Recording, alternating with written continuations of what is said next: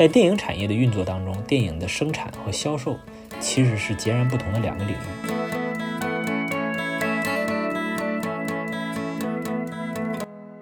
宣发工作概括为一句话，就是说宣发的水很深。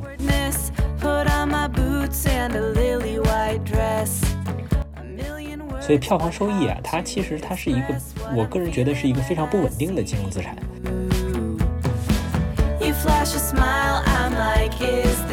大家好，欢迎来到新一期不二法门，我是一峰啊，一名文化娱乐领域职业律师。呃，之前有一期呢，我们谈到了关于电影李焕英啊，你好李焕英项目当中的这个电影宣发相关的问题。那么也有很多的朋友私信和评论，那么表示对于电影院线电影的宣发问题非常感兴趣啊，所以这一期呢，我们就着重来聊一聊关于电影宣发合同当中所涉及的一些商业逻辑啊，以及法律问题啊。其实，呃，电影宣发这个事儿啊，说起来比较，听起来比较玄妙啊，其实。它的商业逻辑比较简单，在大多数的市场构造当中呢，一个产品的生产者和消费者之间呢，并不能直接产生交易啊，中间往往有一个中介机构，也就是经销商。那么在院线电影这个产业当中，也是这样的，就是说，一个电影的制作或者说出品方和电影的观众之间，往往需要一个桥梁，它就是啊电影的一个发行方啊，所以发行方它对应的角色。和出品方之间对应的角色，就类似于生产商和经销商。在电影产业的运作当中，电影的生产和销售其实是截然不同的两个领域。因为在电影的生产过程当中，啊，生产过程当中，其实啊，出品方和制片方他关注的是影片的成本控制，啊，影片剧组的建设，啊，影片的制作进度，啊，影片前期的投融资安排。而在影片的发行过程当中，那么发行方。他往往已经拿到了电影的成片，也就是已经拿到了确定的作品，所以发行方关注的更多是基于已有成品啊去进行宣发的渠道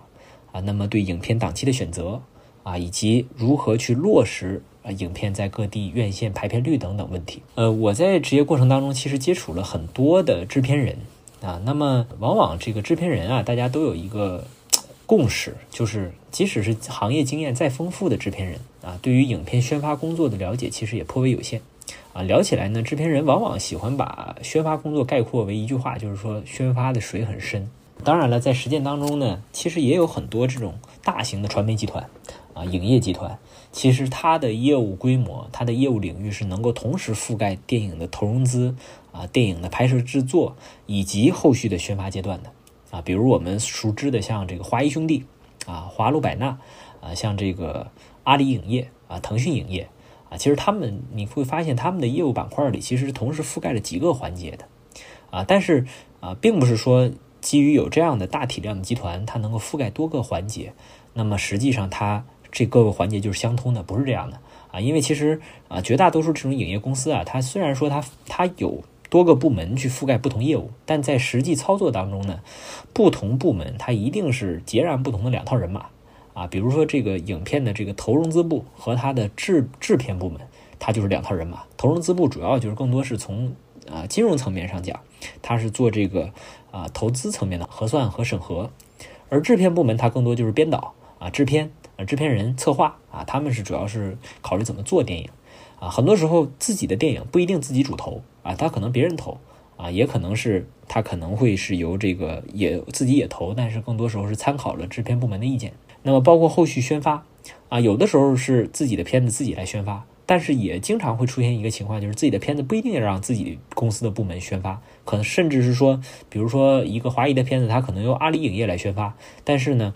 啊，同时华谊的宣发部门呢，它也会在参与其中的工作，但更多时候是一个协调配合的工作啊，所以呃，可以说在具体的实操当中，这种不同的环节，它的实际运作是完全独立的啊，完全不同的。基于这样的一个情况，我们就要理解在宣发过程当中，那么如何去分析到啊出品方和发行方之间的关系？一般来讲，我们会觉得决定出品方和发行方关系的核心核心要素就是电影作品本身的价值。啊，或者说它的投资体量，因为其实，呃，出品方和宣发方的这样一种选择，相互选择，它是典型的一个双向选择关系。这个关系呢，就和一般的这种生产商和经销商的关系非常类似，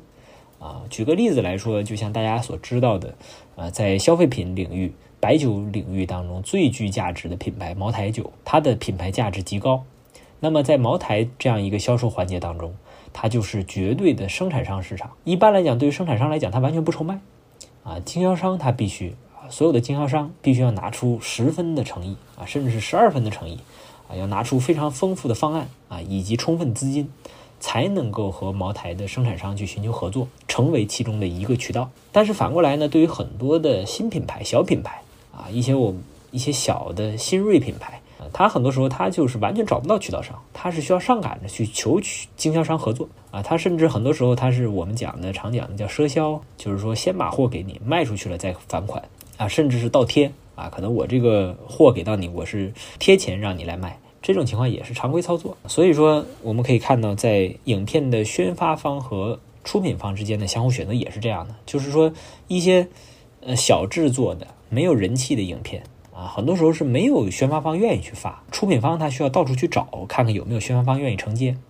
啊，甚至某些时候这影片已经取得了工业许可证，但是由于没有宣发单位愿意承接，所以导致还是没有供应。啊，这种情况是有的。而对于很多大制作的项目，就刚刚好相反。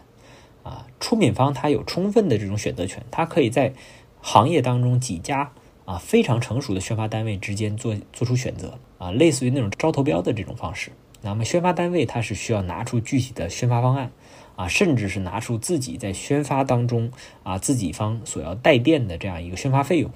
啊，甚至是拿出一些啊保底发行的这样一种方案，才能够取得电影的主发权。除了这个电影价值决定两者的核心关系之外之外呢，那么在宣发合同当中，一个比较重要的要素就是宣发费用和代理费用的安排。啊，常见的宣发合同当中，啊都会涉及到这个宣发费用和代理费用这两个指标。啊，所谓的宣发费用呢，一般就是指项目宣发它需要投入的这个资金。啊，因为其实我们可以看到，任何一个院线电影，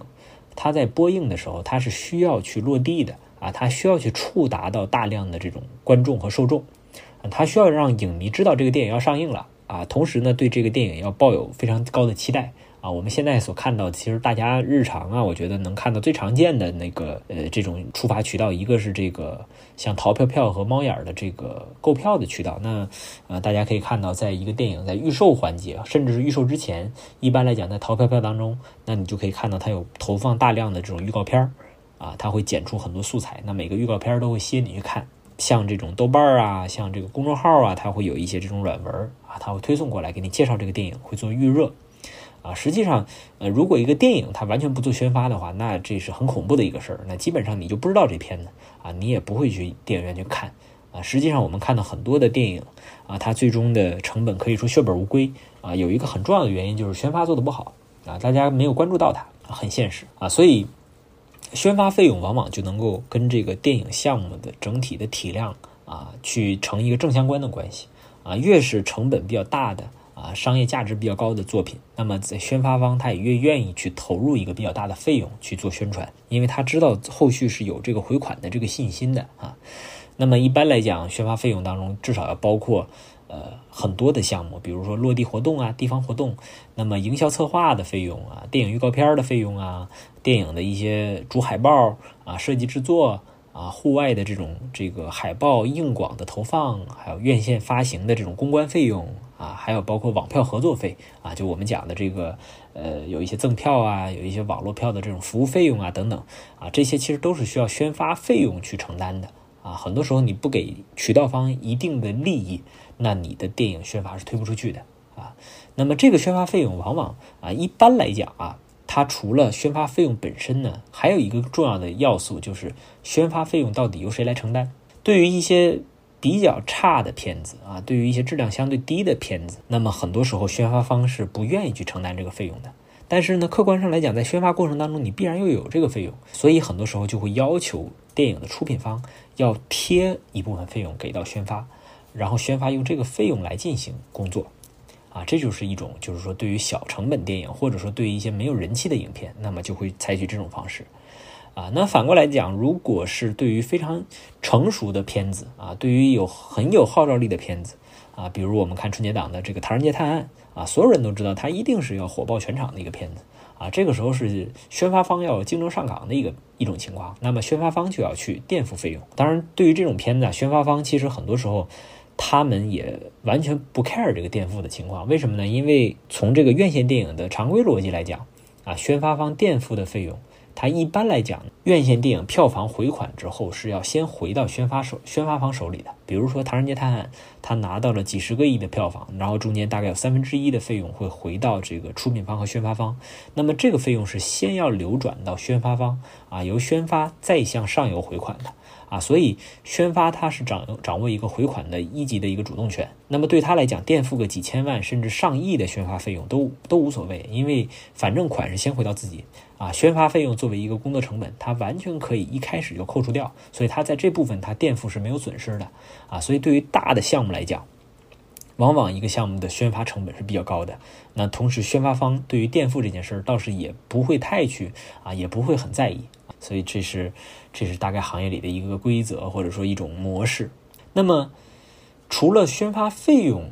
以外呢，啊，还有一个概念就是代理费。啊，代理费呢是一种，就是我们讲啊，有些时候呢，宣发方他可以通过一些，比如说我去投入到这个影片，我去跟投，投一定成本。那也有时候呢，宣发方他其实寻求的是一个稳定的收益。啊，那么当他寻求稳定收益的时候，他就类似于一个经销商。那他是不去承担风险的，那么他只做一个什么事儿呢？就是说我相应的跟你签了宣发合同之后，你这个电影不管卖多卖少啊，这个事儿跟我无关。但是呢，我的代理费率会有一个比例啊，就是根据你的，比如说你来拿出一千万的宣发费用，或者你拿出两千万的宣发费用，我的代理费是一个宣发费用当中的一定的比例，比如我提个百分之十的点啊，我的固定收益就是这百分之十。那么其他事情，不管这片子最后卖成卖不成，那么跟我无关，啊，这就是代理费，啊，一般可能会有一个点点位的情况。当然，这个也是跟我们前面讲的是类似的，就是说对于大体量的片子，可能代理费的费率就会相对很低，而对于小体量片子，那么很多时候宣发方他会担心自己最终的这个收益回款的情况，那么他可能就会把代理费用约的比较高，啊，因为他会对于片子的成。对片子最终的这种市场反馈，他可能比较悲观啊。那除了我们讲的这种呃宣发费用和代理费用的安排以外呢，其实还有那么还有一种情况，就是比较常见的，就是对于相对而言大体量电影的一个常见安排，就是发行方啊可能会根据出品方的要求要参与电影投资啊。这个就是说，因为我们前面讲啊，很多的出品方和制片方，大家是有这么一个共识，就大家认为宣发的水很深。啊，因为宣发工作当中啊，具体你的宣发工作做得好和坏，啊，你的投入情况，啊，你的整个资金的运转是不是都是非常现实的用在了这个电影的一个宣传层面？这事儿其实是没法去量化和监测的啊。基本上你作为一个出品方，你只能说是，哦，你看了他的预算表，你知道大概是要花这些钱，但是最终花没花啊，有没有呃真正意义上的投入到这个片子上，你其实是不可考的。啊，我举个例子啊，其实我们曾经就代理过类似的案子，啊，比如说一个宣发公司，啊，大家知道宣发方啊，他很多时候他是不像这个出品方和制片方，他同一时间基本上只能投入一部片子，啊，就在同一个档期里，啊，比如说华谊兄弟，他可能是主投的片子就一部，啊，那么他主要就做这一个，他就没什么争议，但对于宣发来讲就不一样了。很多时候在同一个档期啊，宣发方他是可以承接多部影片的，啊，在同一个档期他可能同时就有两三部片子在发。他发两三部片子呢，这时候我们当时就遇到一个什么情况呢？就是说他确实是在各种各种平台里面，他投放了大量的广告啊，投放了大量的这个软文，投放了大量的策划啊，但是他的全部费用呢，往往是体现在三部影片一起发啊，他可能投了一千万。或者是投了这个呃这一千万没有那么高了，他可能比如说在豆瓣平台里面，他啊投放相关的这种文案呐什么的，他有一个策划公司去发东西，但是呢，他其实是三个影片共同去推的时候，他一共花了一部分钱啊，那最终呢账目是走在一起的啊，并没有分割开啊，这种情况下。呃，也就是说，对于出品方来讲，它是完全不透明的。那么，如果你最终查账，你查出来这件事儿，你就知道哦，那这个钱其实没有发。但是，当你没有去啊刨根问底儿的时候，宣发方就明确告诉你说，我在豆瓣上投的这一百万的费用，全都是用于你这部影片的宣发，你也没有话可说啊，所以说宣发工作很多时候对于出品方来讲，它就是一个黑箱，其中的细节是不透明的，啊，出品方对于最终的执行情况根本无法把握，包括网络宣传、热度监测，还有各个城市的地推工作。大家想象一下，这个很多院线啊、地方的影院办这个影片的推广活动，这个都是宣发来负责。但是你说出品方，他怎么可能会监控到呃地方啊，比如说一个徐州市？啊，或者说是沈阳市啊，一个地方的市啊，一个非核心城市，它的一个宣传情况，它的到底这个地方影院活动办的怎么样？到底有没有这么多的影迷来到现场参加？这根本就不可控。所以，对于出品方和制片团队来讲，这些东西都是陌生领域，鞭长莫及。啊，基于这种背景呢，对于一些特别重要的项目，啊，在宣发方选择的同时呢，它有的时候呢，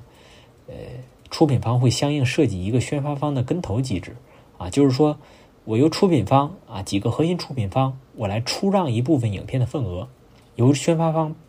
购买份额。也就是说，比如说出品方本来呢，我是享有一个百三个出品方享有百分之百的影片份额，那这个时候我呢，等于说我要把宣发方拉到同一条船上，啊，让你的利益和我一致，所以我的出品方。啊，先拿出百分之十的份额，我要求宣发方，你作为投资方，你先拿出一千万来把我这百分之十的份额买下来。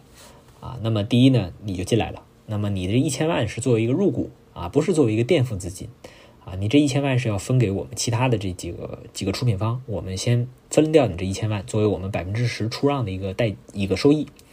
那么相应对于出宣发方来讲呢，这时候你就有了一个股份啊，有一个百分之十的份额。你就更有这种动力啊，去好好的宣宣发这部影片。那么相应，如果说最终成果比较好，那你也可以再得到一个百分之十的这么一个分成啊啊。所以这种情况下啊，大体量，所以在这种情况下，其实很多的大体量的宣发公司呢，其实他们也是啊，除了去做宣发工作以外啊，他们也会主动的主动去寻觅一些优质项目。啊，在主宣发的同时，他们也会希望去受让一部分投资份额。啊，所以这个其实也能解释什么呢？就是我们看很多时候，大家如果关注一些影片的这个片头啊或者片尾字幕，你会发现在很多的啊大体量项目当中，宣发方其实很多时候也是一个挂在联合出品方里。啊，这并不是说是你是宣发你就一定要挂在联合出品。啊，其实不是这样，而是说啊现实当中很多时候啊，比如我们讲这个比较有名的这个。啊，在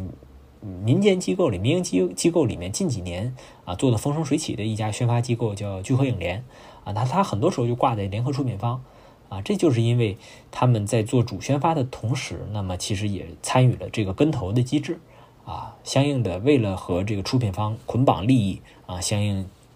在提前购买了一些份额，所以挂到了联合出品方里啊。那么除了这个跟投机制啊。以外啊，其实还有一种，我们前面也提到了，就是包括在春节档里面啊，呃，你好，李焕英也采用了这样一种模式，就是叫保底发行。其实保底发行呢，呃，它也是与其说是一个特殊的宣发合同、宣发合作模式，它更像是一种金融资产的交易模式，因为这个事儿，院线电影啊。它和电视剧、网剧或者网络电影，它其实差别比较大。就是院线电影，它是一个从文化娱乐产业来说，它就是一个绝对的一个高风险高收益的典型。对于绝大多数的出品方来说，啊，只要片子还没上映，那么这个片子到底票房能拿到多少，这是谁都没办法预测的，啊，就谁都说不好，它的风险非常高。啊，就是有有的时候我们讲这行业里，大家就是说这个，呃，电影片上映之后的第一周，它的票房非常重要，非常关键。啊，就是说有的时候你这个上映第一周啊，票房好，后面就一直好；你要是上映第一周票房不行，那就后面就一直不行。但是到底行不行，这事儿是没法预测的，只能是出来之后看数据。啊，当然有的这个朋友可能就会说，也不是这样，很多朋友就会提到像这个类似《唐人街探案三》啊，它可能通过预售。就是几个亿的票房，那么相应的它的最终上映成上映的成绩一定是非常好。当然这种例子呢有，但是比较少见，极其少见啊。基本上大家可以看，现在你随便去看这个淘票票啊，或者是猫眼，你看这个呃票房预售啊，预售呢整体上还是只占到这个票房整体票房的很少的一个比例啊。像春节档这种大的票房仓是比较少见的。很多时候呢，各个公司它会基于这个项目的体量啊、卡司阵容啊、影片定位啊、还有题材呀这些因素去做参考，但是这种参考价值是比较有限的啊。比如说今年春节档里面啊，人潮汹涌和《侍神令》两个作品啊，都是这个大的 IP，然后呢，演员阵容非常的强大。啊，比如说《侍神令》，它作为华谊的一个代表作，它找的就是当年的这个画皮的阵容嘛，对吧？陈坤和周迅可以说是一个非常非常经典的组合，啊，但是也不行。那么《人潮汹涌》就更不用说了，是呃一个日本的 IP，但同时呢，有毕竟是有刘德华去担任一个绝对的主演。那么最终这两部影片的票房都比较惨淡。你事后虽然有很多人去分析，但是这个分析解读可以说是。就是说，都有一种事后诸葛亮的味道啊。包括，其实我我与其说是大家去分析说这两部片子为什么票房不好，其实你看这个《侍神令》啊，导演李蔚然写的这个微博，你是更有感触的啊。就是他就写的这个微博写什么呢？就是说，他至始至终。都认为自己做的这个《侍神令》是一个诚意之作，用心去做的特效，用心去做的剧情，然后和所有演员、所有主创一起努力去给大家奉献了一部非常完成度很高的电影。他至始至终都认为这个电影是一个诚意之作，他不认为这个电影哪里有问题。当然，你可以说这个电影不够好，不够好啊，这个没问题。但是它也不差，但最终它的票房就是不令人满意，那很可能是亏本的啊。这就是院线电影的一个。情况就你你没法说它是因为什么，那它结果上就是它是要看结果的啊。当然，在这种背景下呢，那么很多的出品方就会面对这样一个选择。那么有接盘侠啊，有一个接盘方，他愿意用保底发行的方式把你的片子去买断，可以保证你的出品方和我们前面讲的这种极大风险做切割，能够在影片上映前呢，出品方就可以提前确认高额的票房收入啊。那这种就是一个类似很有金融属性的这样一种交易模式。啊，其实最典型的一个交易模式呢，就是，呃，我们之前讲在前一年的春节档里面的院线电影《囧妈》，本来呢，其实它相当于经历了两个保底发行，啊，一开始是由这个横店影业啊去做了一个票房的保底发行，结果后来呢，由于疫情影响啊，无法在春节档上映，后来临时紧急改改播啊，改由这个字节跳动啊，由西瓜影西瓜视频进行买断，那么有一个六亿的保底发行。啊，其实也相当于是保底发行，啊，本质上差不太多。那么这样一种买断之后呢，其实它对于出品方而言呢，最好的一个利好就是说，它可以确保这个电影有一个明确的收益。比如说在之前呢，就是不管是在在囧妈的发行过程当中，欢喜传媒它不管是在和横店签订保底的时间点，还是说它把电影卖给。字节跳动啊，取得了一个六亿的保底价格值，其实都对他而言都是一个利好消息啊，相应它的这个整个上市公司股价都有一定的提振。所以我们也看到啊，实际上包括现在今年的这个这个这个北京文化的保底发行，其实很多时候这种保底发行的选择都来源于上市公司的一种安排啊。那么相应来讲，对他们来说呢，呃，是可以切割风险。那同时呢，提前放出利好消息，拉升股价，这个呢，在某种程度上对上市公司来讲呢，它是要比去获得一个不稳定的票房收益来的要更实在，而且更有效。当然，从我的角度来看呢，目前行业里面啊，客观来说呢，我不知道国外在这个影视行业里面对票房的估计是个什么状态，但至少在国内行业里啊，对于院线票房的预估。嗯，目前还是一个比较模糊的状态，就是它是缺乏一个非常有效的、非常精准的标准。同时呢，又有一个就是说，院线发行本身在我们国家又受到行业的管控啊，受到政策风向和市场环境的影响，所以票房收益啊，它其实它是一个，我个人觉得是一个非常不稳定的金融资产啊。所以当你说有很多时候保底发行，它是基于对于你这个金融资产，它至少要对稳定性有一定的评估，那么才有可能做保底。啊，所以其实，所以从目前国那国内的这个院线电影这个产业当中，保底发行它其实是风险比较大的。嗯，尤其是我们看到很多时候，你如果是对于一些小成本的电影啊，保底发行就显得没什么意思啊，因为小成本电影你保保底呢，你也保不了多少啊。呃，同时呢，你还不如去做一个稳定的发行，去搏一搏票房收益啊。其实很多时候小电影它反而不去做这种保底啊，这个很有意思。能够吸引大家关注的，能够最终形成的保底发行项目，都是这种体量特别大的啊，所以保底票房也特别高，基本上就是十几个亿甚至几十十几个亿、二十几个亿的保底。这个东西啊，对于这宣发方来讲啊，对于保底这一方来讲，其实就像坐过山车一样，这是非常非常可怕的一个事儿啊，非常可怕，因为你对这个电影的票房这十几亿、几十亿，这是真金白银呐，它不是说你能够去用其他方式去把你的故事掩盖起来的。啊，你一旦你保底没有实现，你最终你赔的那个钱，啊，你自己都是真真实实体现在自己账面上的，就所有人都知道你要赔这个钱，啊，所以很可怕的一个事儿，啊，所以在目前的行业当中，其实保底发行虽然说它每一次一旦放出这个消息，就会引起大家的非常大的关注，